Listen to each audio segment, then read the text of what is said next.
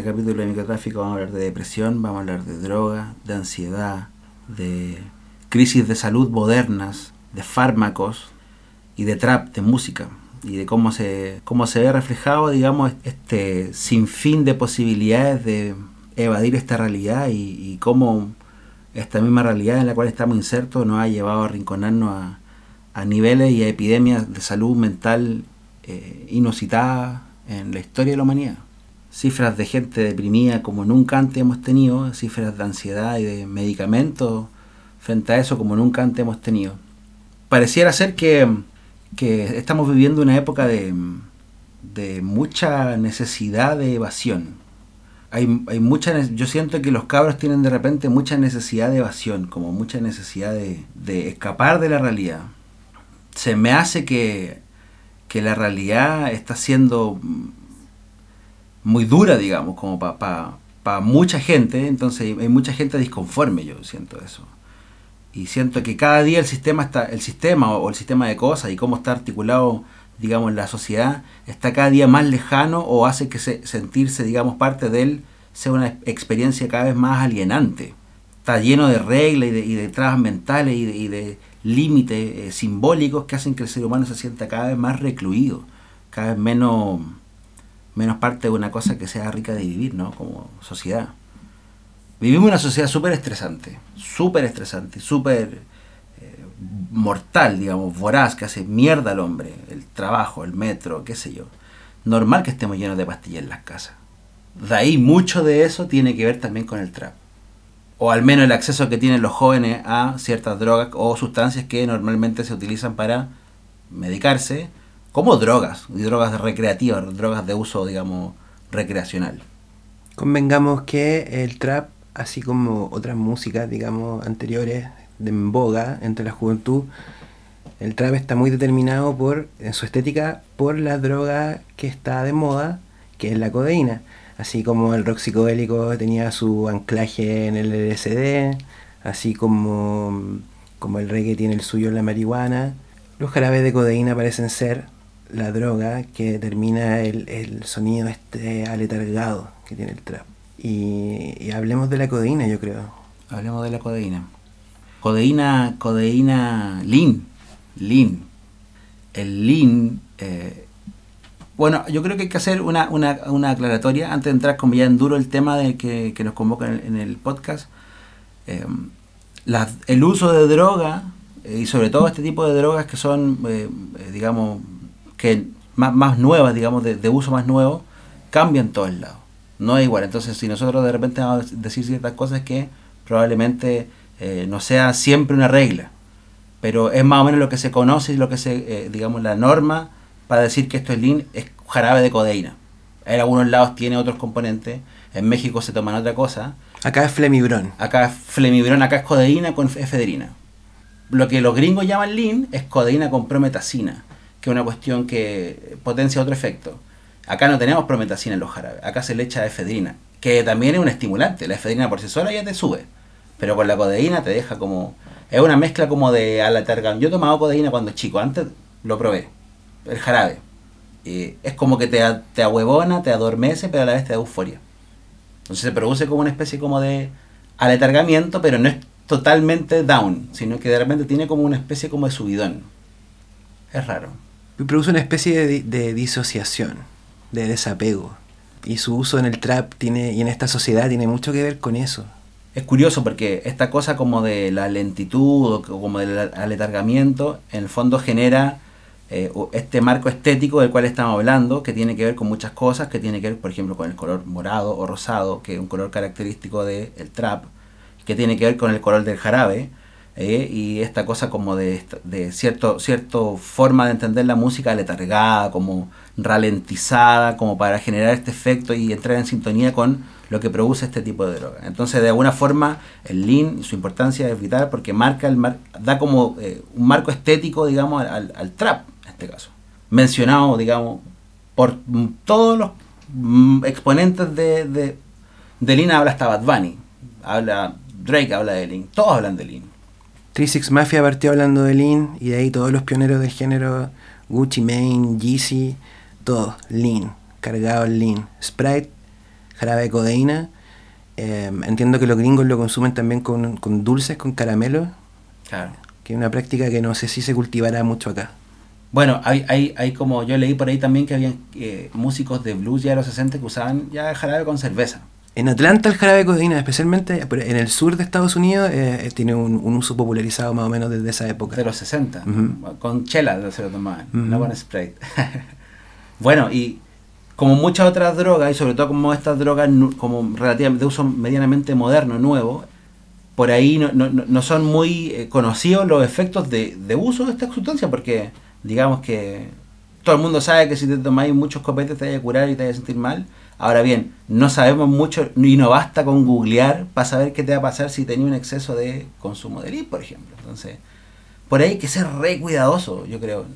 Mi intención en lo personal, yo digo, yo no, digo no hagan esto o no hagan esto otro, pero yo creo que hay que ser súper pillo. Si te hay que echar algo para adentro, tenéis que más o menos cachar qué es lo que te va a pasar, po. informarse un poco, digamos. Cachemos qué es lo que te estáis metiendo. Lean es eh, jarabe de codeína y eh, la codeína además es un opioide y tiene que ver eh, con la familia de la heroína. Si tomáis, se supone que si tomáis mucho, si tenéis como un exceso de, jarabe, en el fondo vaya a tener un efecto parecido como que si tuvieseis tomado muchas clonas, como mucho clonazepam, sedación.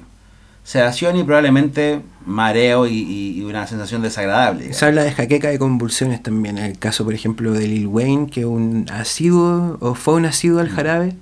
Porque, bueno, también hay que recordar que muchas figuras asociadas al consumo de, del lean eh, se han eh, salido públicamente del pues, se han declarado públicamente sobrios. Por ejemplo, Future dijo que ya no, ya no va más con eso. Claro.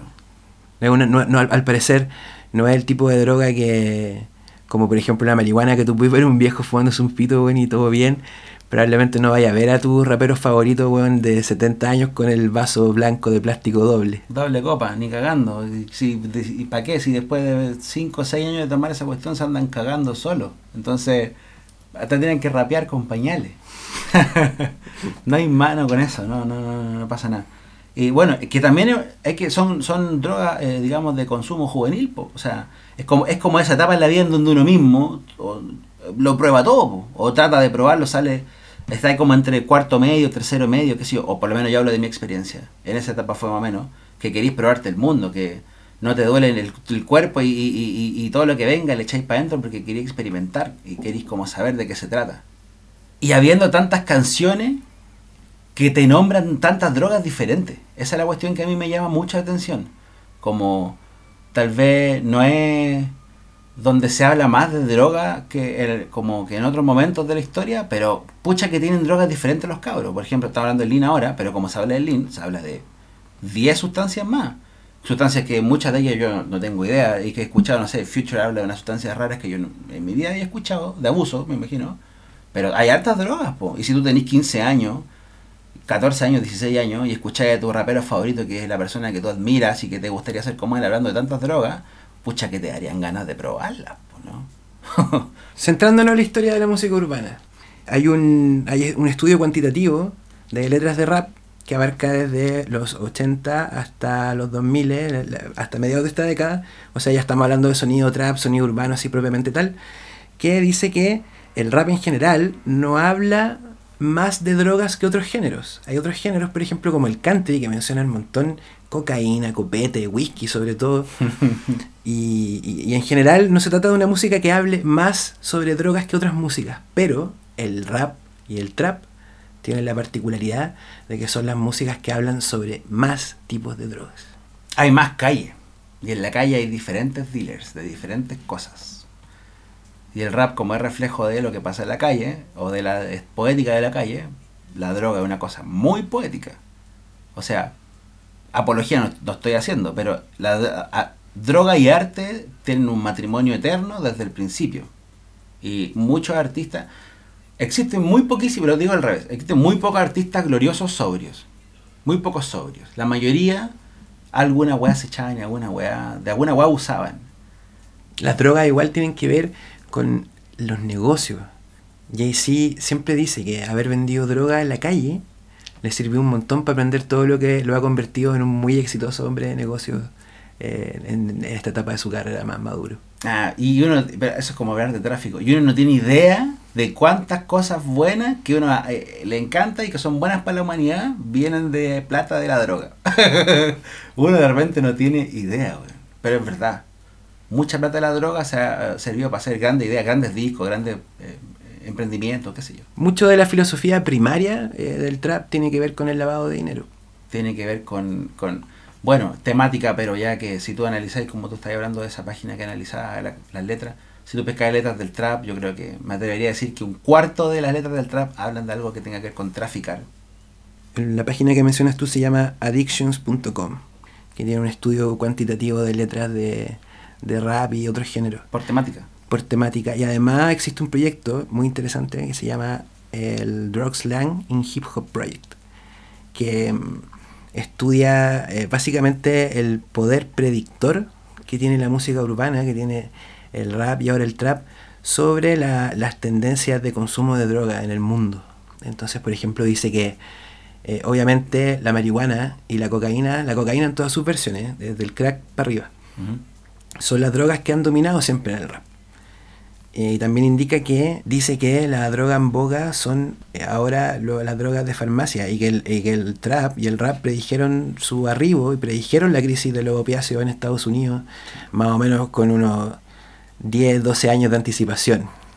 Hay que contextualizar eh, desde mi experiencia como, como oyente, como fanático del trap y de las letras que uno escucha y de las drogas que uno escucha, podríamos decir que hay cuatro grandes grupos de drogas que se tratan en las letras de trap o que se habla dentro de este género musical.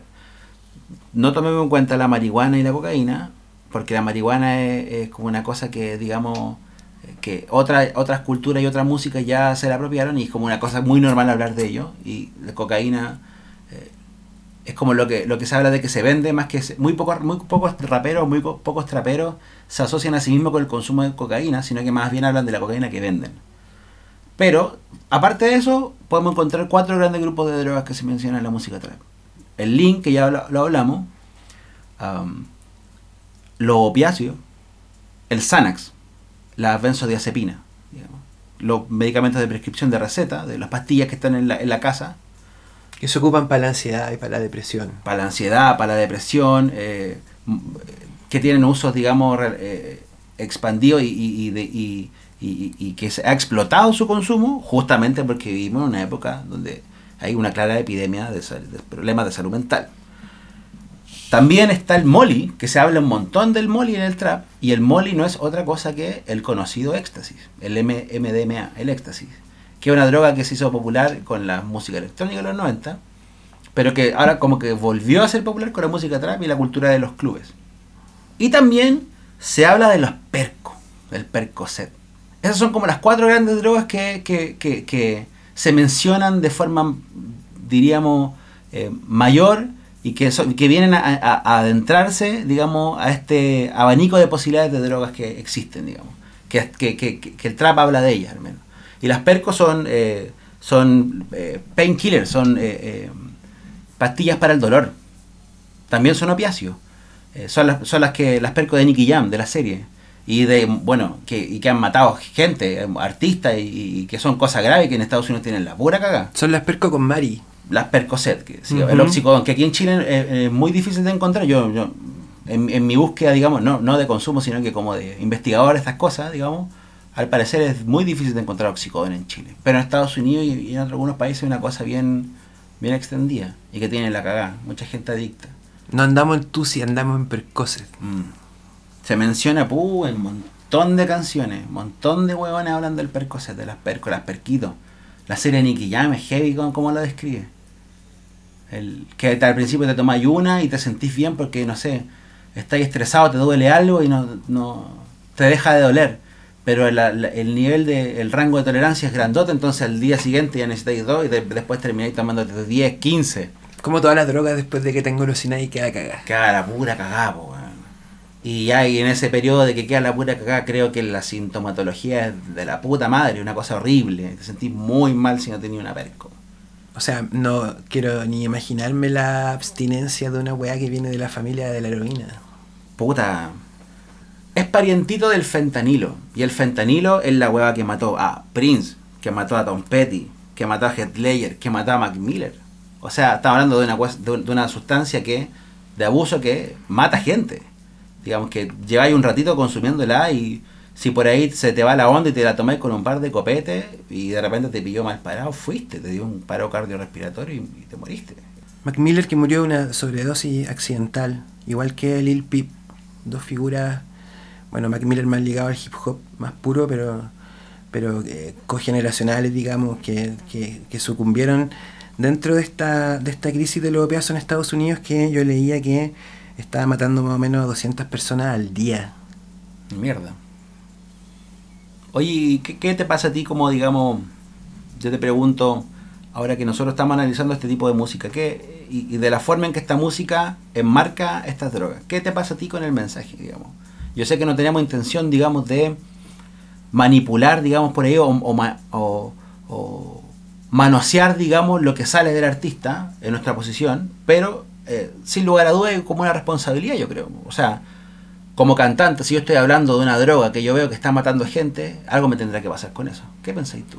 Yo como consumidor entiendo la música urbana siempre, siempre como un reflejo de la realidad. Y si la realidad es que hay gente que para que el uso de este tipo de droga es algo trivial, algo como decorativo de una letra incluso, me parece que hay que preocuparse, pero, pero no de las letras, sino del, del entorno descrito en ella. ¿Qué es lo que está pasando con nuestro entorno?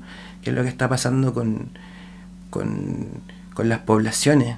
¿Qué es lo que está pasando en otros países? Yo insisto que eh, quiero llamar a la atención simplemente el hecho de que hay cabros ahora que están cantando sobre las drogas que están matando gringos en este momento. Pienso yo, mi reflexión, tratando de responder igual tu pregunta, hermano, es que Chile no es el culo del mundo, sino que es una atalaya. Y Chile es una caseta de vigilancia. Y por nuestra distancia deberíamos estar tal vez eh, un poco más un poco más vivos, weón, respecto a lo que está pasando en otros lados, para no repetirlo acá. Sí, sobre todo bien atento al modelo gringo que es el que más nos rige. Lo que pasa en Estados Unidos, pero fijo que pasa en Chile después de cinco años, en un montón de aspectos. Entonces, por ahí puede que se introduzcan estas drogas que ya tienen la cagada y que aquí de repente no lo tenemos idea y por ahí se produce algo que no nos gustaría que pasase. Aquí, aquí tenemos otros problemas de droga en Chile. Tenemos la pasta base, la cocaína. El Tusit entró con mucha potencia. El tusi es una cosa de la cual me gustaría hablar. Cuando, cuando, cuando yo veo el tusi y veo un polvo rosado, digo, ¿qué mierda tiene eso? Y bueno, mi, mi pequeña investigación con respecto al Tusi V, que así se llama Tusi porque es 2CB, Ujú. es que no se sabe muy bien qué coño es. Y que cada vez que se investiga como una muestra de Tusi V, eso son diferentes cosas. Yo lo entiendo como una vienesa prácticamente de es las una- drogas. Es una vienesa de las drogas, es un nugget. Es un nugget de las drogas. Y puede ser cualquier cosa. Y si puede ser cualquier cosa, te puede pasar cualquier weá. Obvio, pues, si no sabéis cómo va a reaccionar tu cuerpo a cierta cosa, de repente estáis echándote veneno para rata con Nesquik rosado, ¿cachai? Y, y se pone de moda eso ahora, digamos. Como que es una droga antigua que pescó el boom de las drogas de ahora. Y está por ahí. Los colombianos pare- parece que trajeron Tusi Chile, weón. Y así con el rollo de los gringos, que yo decía recién también, o sea, el Tusi es una droga que, de- como decís tú, viene de otros países eh, y, y que ya explotó en otros países hace cinco años, entonces quizá deberíamos estar más informados de lo que consumimos. Yo no digo dejen de consumir, pero eh, hay que estar, como decís tú, hay que andar más aguja. medir riesgo. Es, es el mensaje. Si es que hay que dar algún mensaje moral en este capítulo, no es no hagan esto o hagan esto. Hay que medir riesgos. Ese. O sea, si yo me voy a poner, me voy a arriesgar y voy a pasar el límite de lo que yo considero que es mi, mi zona de seguridad, atenta a las consecuencias. Pero si yo por ahí escucho algo y tengo la posibilidad de probarlo, mide tu riesgo. Nada más que eso. Porque cosas hay muchas. Eh, eh, La cocaína es un polvo blanco que puede ser cualquier. Un pito, inclusive hoy día, que tú veis la marihuana y la marihuana puede ser una cosa. Estamos fumando marihuana en este momento. Estamos fumando marihuana y la marihuana tú la ves, es un cogollo que tú puedes observarlo y si te gusta fumar tú vayas a entender sus- sus características que hacen que sea algo apetecible, el olor, qué sé yo. Pero aún así, hay estudios que hablan de que la marihuana, con ya estas marihuanas nuevas, con estos fertilizantes y cosas nuevas, al fumar de un par de años igual te sale un furúnculo en el pulmón, po, porque estáis consumiendo metales pesados y un montón de cosas, ¿cachai? Por mucho que tú lo veáis bonito, imagínate un polvo blanco, que tú no tenías idea de lo que es. Imagínate una estampilla con un líquido que no tenías idea de lo que es, una cosa insípida y no lo las tripas siempre pegan diferente. Puede ser cualquier cosa. Hay que instalar también, hay que instalar, digo, una cultura del consumo. O sea, yo creo que, retomando un poco lo de la cultura de la música electrónica, en, muchos festivales europeos existe una carpita donde tú vas con tu tripa, weón, y, la, y te la analizan y te dicen, mira, ¿sabes que esta weá tiene doble gota de esto? Así que eh, ándate suave por acá, qué sé yo. Pero te informan, ¿cachai? El consumo informado es fundamental. Sí. Igual yo, yo hago una crítica, no sé si una crítica al trap, pero sí, de cierta forma yo como que leo eh, un, un valor menor por la vida, eh, por, por la integridad y por la seguridad de las personas, como por tu autoseguridad, digamos. No sé, pues pienso en el Molly, pienso en el éxtasis. Yo tengo 33 años am, y si bien no me crié, digamos, en una cultura rave, no me crié en una cultura rave, sí la conocí desde muy joven porque era una cultura súper interesante y atractiva. Y en, en la cultura electrónica hay como una imagen que para los más viejos tal vez cachan esa cuestión, como del dealer consciente, po. Del dealer que se siente parte de la bola y que te cuida. Obviamente que han muerto muchas personas en fiestas tomando cosas y... Pero, mezclando con copete. mezclando con copete, pero, pero se da en la música electrónica y en la cultura de la rave que el dealer es una, una persona súper importante que él cuida lo que prepara y que quiere que la gente lo pase bien. Y que el loco de alguna forma eh, se preocupa de que sea una experiencia se- segura. Pero hoy en día el boom no es eso, el boom es la plata, ¿cachai? El dealer está vendiendo afuera del club porque quiere ganar dinero. Y por ahí no le importa echarle cualquier cosa, no le importa lo que te pase. ¿Cachai? No le importa lo que te pase. No está esa cosa como de cuidémonos todos en esta rave que estamos en la onda. Pico, yo te vendo la weá que era mi plata y si la weá viene paqueada con algo malo y si te pegó y te pegó mal, weá tuya o qué sé yo, ¿cachai? Hay como una despreocupación por... por... Es como cultura de drogas, tú dices, eso es, po. Pero aparte de cultura, yo creo que tú estás tocando un tema muy importante, weón. Porque esa crítica que, que tú decís que es una crítica al trap, es en realidad una crítica a, a cómo estamos en el mundo, weón. Porque el trap solamente da cuenta de un estado que, co- como bien dices tú, existe quizá una menor valoración por la vida, es una forma de verlo, pero yo lo veo más como em, existe una depresión, ¿cachai? Gigante en el mundo. Entonces, obviamente, las personas no son tan importantes porque, claro, importa más la plata, importa más otras cosas. Y, y el trap y la música urbana eh, siempre han dado cuenta de esas cosas. y ahora más que nunca se habla de esos temas. Y son temas que cruzan eh, lo que estamos hablando sobre las drogas. El, el- la depresión. La depresión, que es una cosa que, que aquejaba a Mac Miller, que aquejaba a Lil Peep, que están muertos, pero que también aqueja de, de diferentes formas problemas de salud mental a montones de nuestros ídolos, ¿cachai? O sea, Caña es bipolar, weón. Jay-Z contó que estaba en terapia. Cardi B tiene depresión postparto. Bad Bunny habló de su ansiedad, de sus problemas de ansiedad.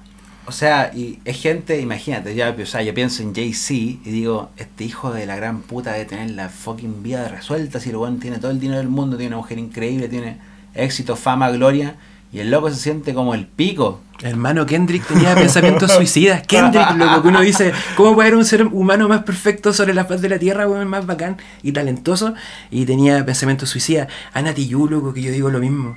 No puede haber un, un ente más Una perfecto. más talentosa que esa buena. y loco, que tiene depre, ¿cachai? Y depre, full depre. Y esa depre así como de, yo leí esa entrevista que ella lo dice, como de dudando de su calidad. Mm. Digo, weón, las canciones de esta loca son la raja. Diciendo que antes Maquisa cantaba como un niño chico, Weón. imagínate, imagínate, weón. Qué heavy, weón. Y esa, eso es la autovaloración. El poder de la depresión, qué fuerte, weón. Esa es la autovaloración, hermano, de la que tú estás hablando. Sí, po. Quererse y, y quererse y, y no quererse, digamos, eh, eh, en comparación a un otro, weón. Yo creo que también tiene que ver con eso. Y las redes sociales, internet son grandes responsables, no lo digo yo, lo dicen muchas personas, de esta volada de ansiedad y depresión, po. Porque está esta cosa como del show off, de mostrarse, de aparentar o de, de, de mostrarse frente a la sociedad como alguien exitoso, como alguien adinerado, como alguien eh, completo, digamos, como, como si estar completo fuese una cosa, digamos, o sea, yo creo que uno nunca termina de completarse en la vida, hasta que se muere ahí uno está completo. El día que se muere está completo, ya, pero no va a poner tan filosófico. Pero, pero, pero sin duda hay una, hay una, hay un, hay un, hay un, una cosa bien fuerte de querer ser el mejor y de pasarse por la raja al resto. Y de mostrarse la foto y mi mejor plato en el restaurante y la vacación y la mejor mina, la más teta y el auto y una cosa que los que pierdan ese juego, porque ese juego no lo, no lo pueden ganar todo, obvio. Si yo voy a ser mejor, voy a ser mejor frente a algún otro. Los que, pier los que perdemos ese juego, puta que, los, que la pasamos mal, po. Y puta que uno se siente, o sea, yo no quiero sonar clasista, pero yo cuando voy a una cosa en el barrio alto y veo tantas cosas que, a tantos círculos y tantos espacios a los cuales no pertenezco, me siento violentadísimo. Y yo creo que mi experiencia es una experiencia de este porte comparada con el sinnúmero de violencias que ocurren todos los días. Hay gente que tiene que estar obligatoriamente expuesta al sistema de cara. Yo al menos tengo un trabajo que puedo darle un poco de giro y darle un, como bordearlo. Pero hay gente que tiene que estar ahí, donde las papas queman, y recibiendo toda esa puta presión que termináis vuelto loco. Termináis con un frasco de Xanax en tu, en tu baño que después te lo pesca tu hijo y se lo toma para hacer música trap. Así es. Oye, el, el Xanax, ahora del Xanax y el... Bueno, las clonas. Aquí una weá que se ocupa, que es vieja, ¿cachai? los diazepanes. Diazepanes tomada tu abuela, ¿cachai? Y uno dice, oh, ¿qué, qué, cosa es? Es una cuestión que está en el, en, el botiquín de cualquiera en su casa. El Gianluca tiene una canción que se llama Clonazepam.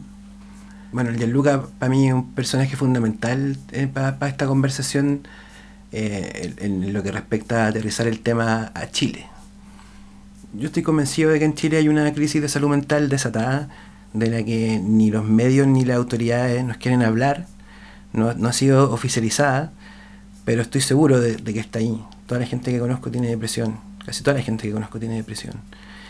Y, me parece que Luca es un artista que en sus letras y en su estética de sad boy, que es una cosa que podríamos hablar después, ataca muy bien esto, o más bien lo sintetiza muy bien y, que por eso genera tanta identificación en las personas. Lo bacán de Gianluca, a lo que iba igual mencionando lo del clonazepam, es que por ejemplo Gianluca tiene esa canción que se llama así. Tenías tú un yoki que sea clonazepam. Pero a mí en ningún momento me pareció que él estuviese glamorizando su uso ni trivializándolo. De hecho, en la letra de esa canción, Gianluca eh, hace una crítica, ¿no? Como al, al, a, lo, a lo groggy que te dejan las clonas, entonces como que andamos todos medio dormidos, dice eso, ¿cachai? Entonces ahí hay como hay una crítica deslizada de una forma muy, muy sutil, muy bacán, pero tenemos nuestro cronista de, la, de, la, depresión, de la depresión de esta generación, digamos, porque en realidad hay que pensar que, por ejemplo, que mucha música se ha hecho cargo de esto, de los problemas de salud mental mucha, mucha música. La música siempre se ha hecho cargo de esto. El arte siempre se ha hecho cargo. El arte siempre se ha hecho cargo de esto, pero es la música de esta generación, es la música de los últimos años la que cuenta con esta taxonomía de las enfermedades mentales. Antes se hablaba, qué sé yo, de la pena, o en términos más vagos o más poéticos pero ahora ya tenemos la, constatación de que se trata de enfermedades mentales, entonces están taxonomizadas, entonces podemos hablar de depresión, podemos hablar de ansiedad y de un montón de cosas de las que antes no se podía hablar, pero la música siempre se ha hecho cargo de ellas. La música trap es música que, que, que viene del hip hop, de esa cultura, de la cultura hip hop se ha hecho cargo siempre de la pena de la, de la experiencia afroamericana en Estados Unidos de esa pena de, discriminación de la que me hablabas tú recién. Se ha hecho cargo siempre. O sea, si pensamos que Kendrick Lamar está deprimido, imagínate cómo está deprimido toda la clase trabajadora y oprimida. De esa pena viene, de una, de una cosa, digamos, que portadora de un malestar que, que se hereda y que se siente en el cuerpo y se siente en la mente y que, y que como bien sabemos es, reflejo de, su, de, de, la época. O sea, sí, en un momento en los 80 fue la cocaína porque estaban todos con la necesidad de ir a 180 por hora porque la tecnología o qué sé yo estaba avanzando más rápido. Si en los 60 fue la psicodelia porque estábamos entrando a otra época, en este momento son los opiáceos y los, y los analgésicos eh, porque sentimos dolor y porque no nos gusta la realidad. Tomemos el tema del, del, del moli, para reflejar ese punto, porque lo que estáis diciendo se ve muy ilustrado con eso. El, el éxtasis es una droga que pertenece a su propia familia. No es un eh, alucinógeno, no es un estimulante, sino que es un empatógeno, porque genera una sensación artificial de plenitud y de cercanía con lo que te rodea y con quienes te rodean. Y que estemos, que se esté consumiendo eso de, de una forma tan eh, normalizada ya a esta altura, dice mucho de dónde está, de dónde se encuentra el estado anímico del mundo. Una droga que nos entrega felicidad sintética y contacto, la posibilidad de contactarse, entactogénesis, una droga, un empatógeno, como tú dices. Una droga que nos permite no solamente eh, vernos a nosotros mismos, así sintiéndonos bien, así como por ejemplo cuando uno se toma un ácido que desde uno la percepción se diluye y uno eh, tiene una experiencia del mundo eh, eh, muy diferente, muy rica, sino que además hace que tú veas a los otros a sí mismo. Entonces genera mucha curiosidad por el otro, genera una, una atracción por un otro. Tú ves al otro tan bacán como a ti mismo no estás tan a- atrapado dentro de tu cabeza y tu experiencia en el mundo sensorial, sino que tú ves al otro como algo muy bacán, como algo muy atractivo, como algo que te producen ganas de eh, tener la experiencia de estar con el otro. Como de empatizar, empatizas mucho con el otro. Pero es una sensación que apenas se termina la droga se acaba. Yo he tomado éxtasis varias veces y lo he hecho en un par de ocasiones con, con amigos muy queridos, muy queridos, pero, pero también personas muy melancólicas, ambos. Y las dos veces, esas dos veces han sido eh, de verlos a ellos en una actitud que inédita y que nunca más se volvió a repetir. De, de risa, de, de relajo, de acercarse, loco, así, pero querer darte un abrazo, de, de estar contento con la música que está sonando, con lo rica que está la comida, pero con todo, así, pero todo era un agrado. Genera, genera eso y, después al otro día se acaba. Y se acaba y, y- y viene como la guatita. O sea, como que todo lo que fue de bueno para arriba, después como que se resiente para abajo. Es como que uno tiene un bajón. Hay bajón, digamos. No es que llegue como normalmente a tu...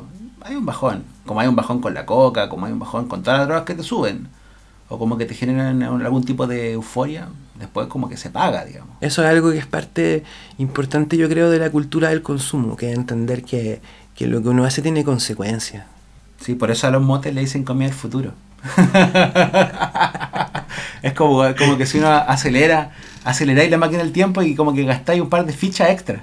Como que es un boost, ¿cachai? Por lo menos, bueno, sí, la falopa pasa con eso. Sí, Los alucinógenos igual generan eso. sí pues también es un boost. Como que te vais por otra dimensión, Sí. pero también vais más rápido. Sí, jugáis con el tiempo cuando te... con un, con un hongo, una tripa, weón. El DMT. El Con el DMT.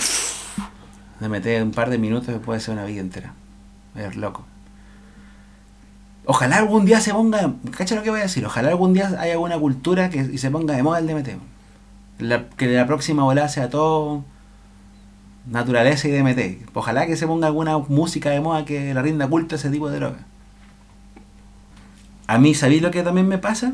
Como que pienso con la reflexión que tú estás haciendo con respecto al, al molly, al, al, al éxtasis, es que sí, por ejemplo, si tú eres una persona, porque yo entiendo las drogas de alguna forma también como una especie de destrabantes o como que destapadores de ciertas cañerías que tiene uno. Y por eso hay gente que engancha más con ciertas drogas que otras, ¿cachai?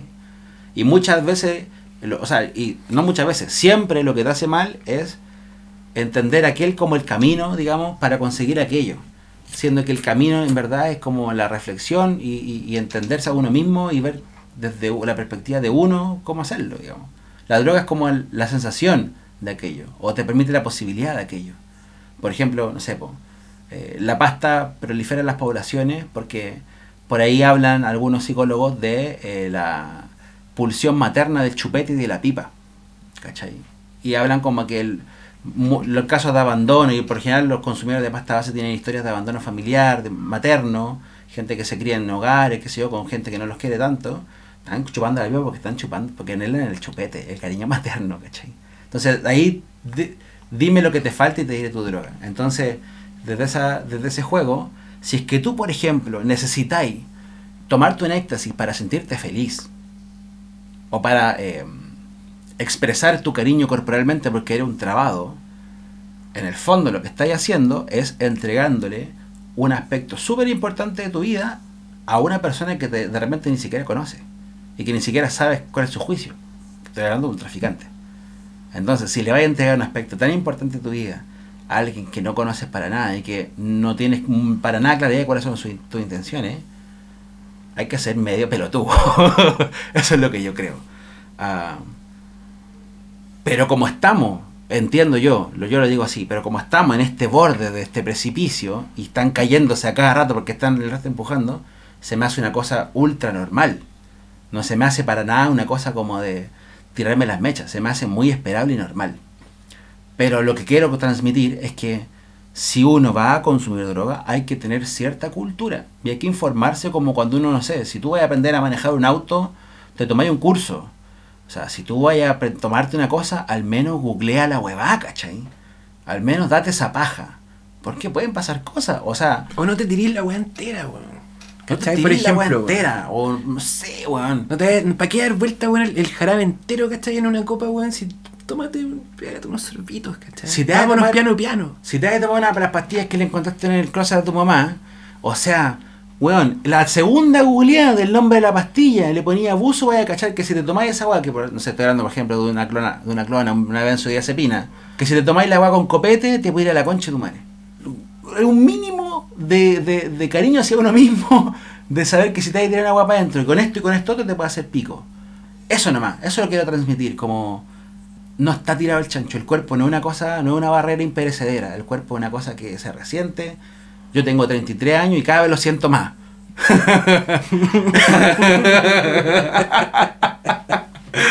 es una cosa que hay que cuidar, po. La droga del amor le dicen al, al éxtasis, po, la droga del amor, po, weón. Como si el amor ya no fuese por sí mismo una droga curiosa así brutal. La droga del amor, ¿cachai? ¿Qué experiencia? es como una contradicción decir la droga del amor, de alguna forma. Es como contradictorio. ¿Qué experiencia más humana y más cercana como a, digamos, a sentir tu cuerpo, tu mente, que estar enamorado, querer a alguien? No sé si estar enamorado como pareja, pero sentir amor por alguien. Yo creo que de las experiencias que más, más te, te, te, te hacen sentir consciente, digamos es una contradicción hablar de la droga del amor. Pero bueno, no estamos aquí para juzgar, estamos aquí para exponer y para hablar y también para entregar ciertas herramientas de repente. O para, como tú, a ti te gusta decir, como para taxonomizar estos conceptos y estas cosas que, que aparecen en las canciones. Yo insisto en ese punto, si uno tiene 15 años y escucha la música gringa y escucha a los chilenos, si escucha el chelo lo loco, hablar, o escucháis, no sé, a los cabros hablar de Molly, de, al, al, young, al, young Sister hablar de Molly, de así te llama la atención, po. O sea, yo tenía, no sé, 10 años, 11 años y escuchaba Bob Marley y que y no tenía tal vez esa conciencia, pero en el fondo quería puro fumarme un pito, po, Obvio. Y por ahí alguien te puede decir, no, lo que tú estás diciendo es que la música, claro que la música influencia, pero digamos, no, no por aquello va a dejar de existir. Es una cosa que no está en discusión, digamos. No puede no tiene consecuencias en la sociedad, pero por supuesto hay que ser un, estúpido para no darse cuenta que influencia. Pero eh, eh, el arte, digamos, la música en este caso, si desaparece, el fenómeno va a seguir de la misma manera, no va a cambiar. Influencia sí, pero no va a cambiar porque está ahí, es reflejo. si tú me preguntas a mí, ¿los artistas debiesen tener conciencia de lo que dicen? Ciertamente debiesen tener conciencia de lo que dicen. No sé si tú escuchaste esa canción eh, Percocet de Daddy Yankee. Hace una jugada maestra, maestra, que el loco habla de la droga y el coro es pegajoso como si fuese el coro de cualquier guan que está hablando de las perco, pero en el fondo canta de la experiencia del adicto. Dice, yo la conocí en el hospital, peque, pequeñita, me tomaba uno, ahora me tomo diez. La tira suave, como que pareciera ser que está haciendo como en el mismo registro lingüístico de todos los otros guanes, pero el loco está haciendo crítica tiene que ir para allá también. Describir en el primer momento, pero ahora los, si ya eres un agente cultural, ya eres un cantante famoso o, o trasciendes en la cultura, tienes que influenciarla. Esa es mi perspectiva, esa es mi opinión. Ya la describiste, ahora tú eres grande, tu influencia, tú cambias, la gente cambia. El chance de rapper, que bueno, a alguno le puede gustar o no, puede que tenga asociado a ciertos intereses políticos, pero el loco hablaba de cómo dejó las drogas, ¿cachai? Le gusta hablar de, digamos, de cómo él vivió ese camino y, está todo bien. Está todo bien lo de Mac Miller que hacía él, que tenía esa cosa como con esa empatía con los chicos y la depresión, el Logic. A mí me gustan caleta esos raperos, hermano. Me gusta caleta ese discurso, por lo demás. Encuentro el discurso súper necesario. No un tema fácil de hablar las drogas. A mí como que se me aprieta un poquito la garganta cuando pienso, por ejemplo, en cercano, en gente que conozco, gente que de repente por ahí yo pude ser testigo de cómo eh, en un momento brillaban, y sus ojos brillaban, su vida brillaba y de repente se le fueron los colores, ¿cachai? Es una cosa, una forma de decirle que a mí me, gusta, pero se, te pone opaca las drogas. No hay que abusar de las drogas, hay que conocerlas, hay que probarlas, hay que saber lo que son, lo que significan, lo que significan culturalmente, lo que significan para uno, pero hay que tener caleta de cuidado, hay que cuidarse y hay que saber, hay que informarse. No basta con lo que te dice, dice un amigo, no basta con lo que no basta con lo que te dice el gallo que te está vendiendo la cuestión, o sea, por ejemplo, cuando yo si me voy a tomar una cerveza a Bellavista y veo a los dealers de Bellavista que andan dando vueltas a las 4 de la mañana vendiendo cocaína, es muy probable que lo que te vendan sea un puto talco o veneno para ratas o qué sé yo. O sea, le estamos de repente entregando un aspecto muy grande de seguridad a alguien que lo único que quiere es ganar dinero con, con nuestras ganas. Entonces hay que tener mucho ojo, mucho cuidado, cuidarse, eso. Ya, no doy mala lata.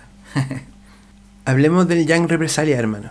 Porque yo siento que es un personaje que también tiene que ver con todo esto, con, con dar cuenta de una realidad, dar cuenta de un entorno tal vez, eh, yo no lo conozco a él personalmente, no distingo bien qué tanto de personaje hay en este trapper chileno que no está ahí como en la primera línea de, la notoriedad, pero que a nosotros, a nosotros nos resulta muy interesante, un personaje que, que aborda el, tema de, la cocaína, por ejemplo, la falopa en su letra de una forma súper frontal. A mí me encanta John Represalia, encuentro que encuentro en él una, una algo muy genuino. Me encanta como él de, una forma tan brutal expone su carencia, su trap, ¿cachai? Expone su trap de una forma muy, brutal. No es para popular, tiene así, un par de miles de personas lo ven. Y llama la atención eso que tú dices, cómo él habla de la cocaína como tan, con tanto amor, cómo la, la endiosa. Discurso que es difícil de encontrar con ese nivel de, de, explícito en otros raperos, aquí de habla hispano chileno al menos. No sé qué otro rapero hable Tal vez como, no sé, el caso de los Nación Trisi, una cosa así como, como una cosa como burda, así como ya, como un amor desproporcionado por la falopa. Y el flaco tiene, tiene un sonido además bien particular, el John Represalia. Como que es de esos artistas que, por alguna extraña razón, el Pablo Chile también lo es. De esos artistas que el discurso que tienen se traduce muy bien en su sonido. En cómo suenan, lo cochino que es la huevada, ¿cachai? Cómo el discurso cochino la y la pista, la gráfica, de todo, como que se arma un cake ahí muy coherente. Y su, su imagen, ¿cachai? Por ejemplo, en su letra expone una cosa que es muy curiosa que tiene que ver con las trenzas, como de ser root boy. Si yo soy un root boy, sufre su condición de root boy, ¿cachai? Y el root boy eh, viene del reggae, po. Y las trenzas del trap vienen del reggae, po. Las trenzas del trap son rastas, po. Lo que tienen los cabros son rastas, ¿cachai? Son root boys, pues. Y los root boys, eh, el, concepto nace en Inglaterra, ¿no? Eh, como esto, esta especie como de negro, marginado, eh, que venían de otros lados. Entonces como que es, la representación de la calle, ¿cachai? Y el loco hace esa reflexión como esa tristeza, esa melancolía de root boy de Pobla, de la PAC en este caso, ¿cachai? Que en este caso el loco no habla de fumarse sus fasos, y ahí tenéis como una evolución casi como una ficción, la ciencia ficción o cómo avanza el futuro, sino que este Ruth Boy se está pegando unos motes, ¿cachai? A mí el Young Represalia se me hace súper chileno, weón. Se me hace, se me hace muy propio de acá y también lo siento como, como una explosión de, de droga y depresión, ¿cachai? Como una espiral depresiva así que suena muy, de una forma muy particular y muy sucia, como apuntas tú, weón. Y me parece que Young Represalia es parte o suena muy a como yo veo Chile, Yo siento que este país es un país súper melancólico en su ánimo en general. Y los grandes artistas que ha producido tienen un dejo de melancolía súper fuerte, por lo menos los, los, de la música. Siento que Jorge González es una especie de cronista del desamparo y, y La Violeta, bueno, y, y Víctor Jara, bueno, emocionalmente también cala muy hondo. Estamos en un país, en una tierra de, con una intensidad emocional muy... Melancólico Chile, penoso. Sí, brígidamente, weón. Y siento que el Jan Represalia suena muy a eso. Pablo a veces también. Gianluca, ¿para qué decir también? Siento que esa, esa pena de la exclusión de la que tú hablabas en delante, weón. Eh, Chile la tiene en una escala de, de país, digamos, Una por su ubicación, por su, por su lejanía, esa, esa weá súper insular que tenemos, como esa emoción de que nos vea una persona extranjera, ¿cachai? Siempre destaca el chileno que anda afuera en alguna parte, como, oye, existimos. Esa constante búsqueda de reafirmación de que existimos, ¿cachai? Oh, este músico chileno grabó con un músico extranjero. Luego ya igual calmemos, no sea bacán, pero es algo cada vez más normal. onda, Estamos en el mundo, ¿cachai? Existimos. Existimos, no somos el con Barbalá del, del planeta. No somos Comala. no somos un pueblo fantasma. Sí, po. Y eh, es como esa pena sureña de frío insular, Mm. como del territorio. Muy, somos gente muy marcada por el territorio. Por la el aislamiento del territorio y la majestuosidad del territorio nos hace tener esa cosa como recogida, penosa, melancólica, como de que la tierra te tira para adentro.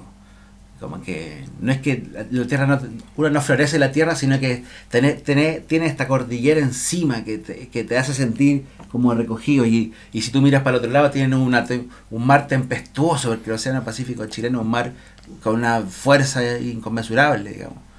Eh, Entonces nos sentimos al medio chiquititos y como apretados y, y conmovidos por esta inmensidad. Y somos un país golpeado también por su por la gente que lo ha gobernado, ¿cachai? Eso también determina nuestro ánimo y nuestra forma de ser, cómo vemos las cosas, ¿cachai? Pienso, weón, desde, no sé, loco Higgins, Portales, weón. Pienso en Pinocho, loco, cómo, cómo nos han dado duro, weón. Y el trauma de la dictadura todavía nos tiene súper medicados. Todavía no dejamos de ir al, psiqui- al psiquiatra por el trauma de la dictadura como país. Es que aparte la opresión que llegó a instalarse con la dictadura no se ha acabado, sino que solo ha hecho como eh, gestos de aflojarse un poco, ¿cachai? Como que a mí me parecen bastante ilusorios hasta que se cambie la constitución, digamos, así como que aquí los cambios son todo maquillaje y la concerta llegó, weón, a, administrar un, un, un modelo, ¿cachai? Que perverso, weón, el que es el de Jaime Guzmán, weón, y entonces, y los Chicago Boys, entonces, weón, ¿qué vaya a hacer acá, loco? Más que que, o sea, que te deprimas acá en Chile es muy normal, loco. Normal, normal, loco. Que no que en la mañana no te queráis levantar a las seis y media. Normal que te vayas apestado en el metro, apretadísimo, de repente aguantando, no sé, weón, malos olores o qué sé yo. Hacinamiento, ¿cachai? Estados de hacinamiento. Y después para trabajar en una pega que no te gusta por poca plata, para pagar tus deudas, para quedarte sin plata al toque, ¿cachai? Y, y- repetir el ciclo, digamos, y, tratar de, de sur- de surfear de alguna forma las obligaciones que te impone, weón, y que te imponís tú mismo cuando eliges, weón, no sé, tener hijos, qué sé yo, asumir, weón, compras de qué, de casas, de autos. Loco, eh, la vida puede ser un infierno, weón. Así como me planteáis, como que o eh, me tomo una caja de algo que me haga sentir feliz o me pego un tiro. Así que. Yo pienso eso y siempre termino diciendo, hermano, menos mal que hay música. de más, Menos mal que hay música. de más que sí. Menos mal que hay gente cantando estas cosas porque las hablamos. Y si las hablamos, al menos las abordamos.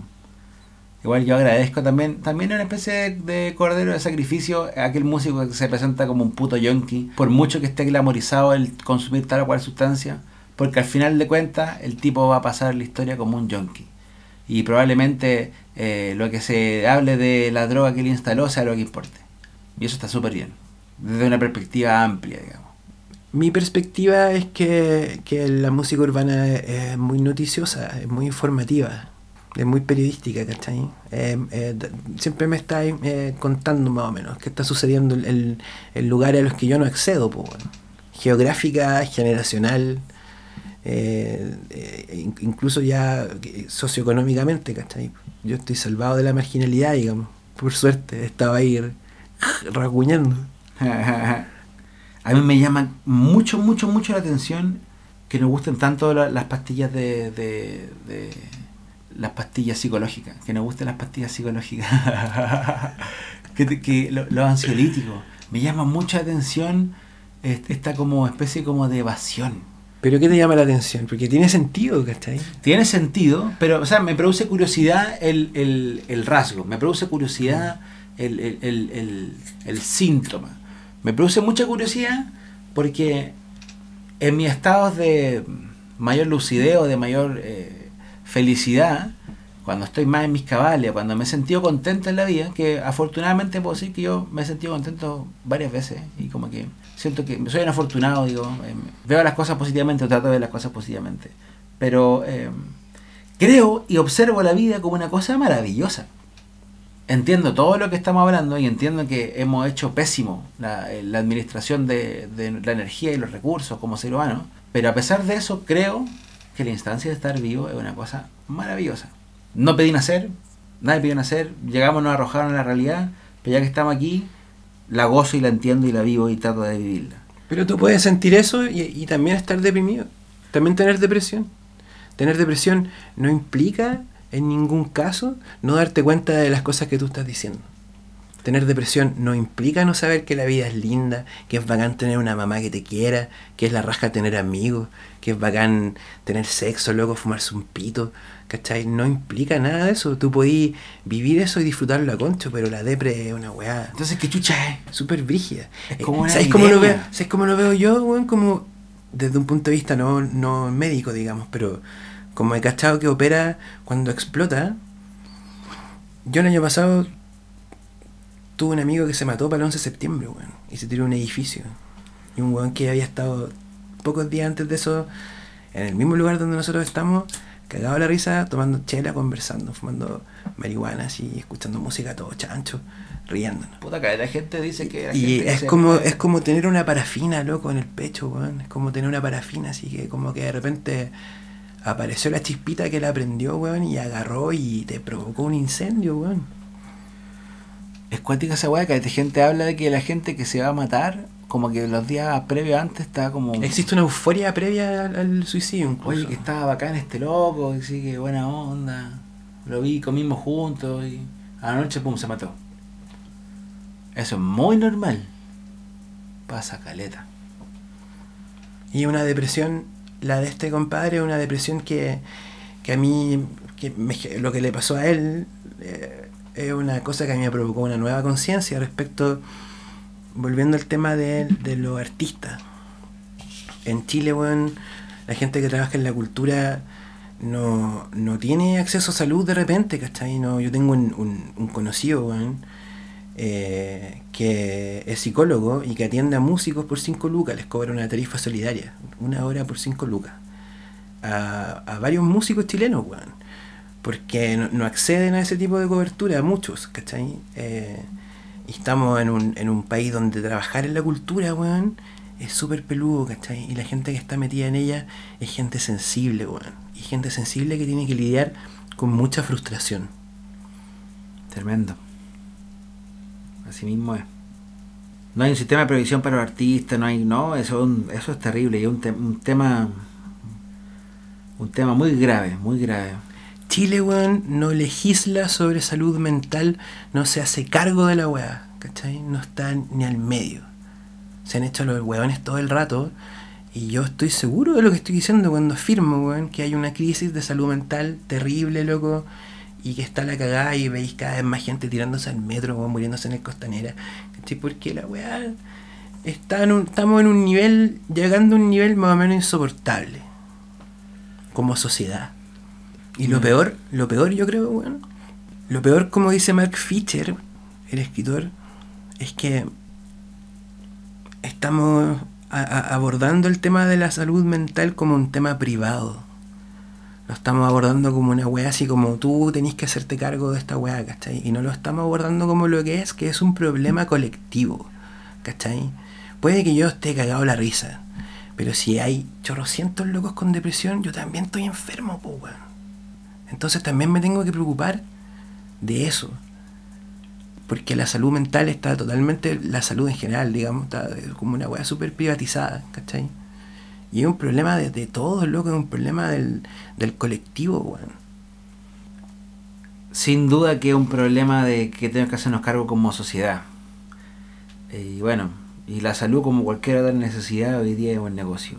Y mientras no, no, no, no mientras no cambie eso, digamos, va, va a seguir habiendo gente sentado y pensando que mientras más gente con depresión y ansiedad haya, más voy a vender mi medicamento nuevo. Y eso ya es un interés.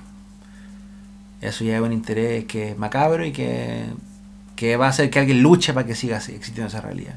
Va a haber alguien que va a luchar para que haya gente con depresión. Va a haber alguien que va a luchar para que haya gente ansiosa. Va a haber alguien que va a luchar para vender su cosa o su sistema y va a haber alguien que va a luchar para que tú te sientas mal con tu trabajo, para que te veas obligado a consumir ciertos medicamentos para poder lidiar con tu vida. Va a haber gente que va a luchar para que eso pase. Frente a esa realidad, no sé qué cojones podemos hacer. Eh, como tú dices, eh, afortunadamente existe la música.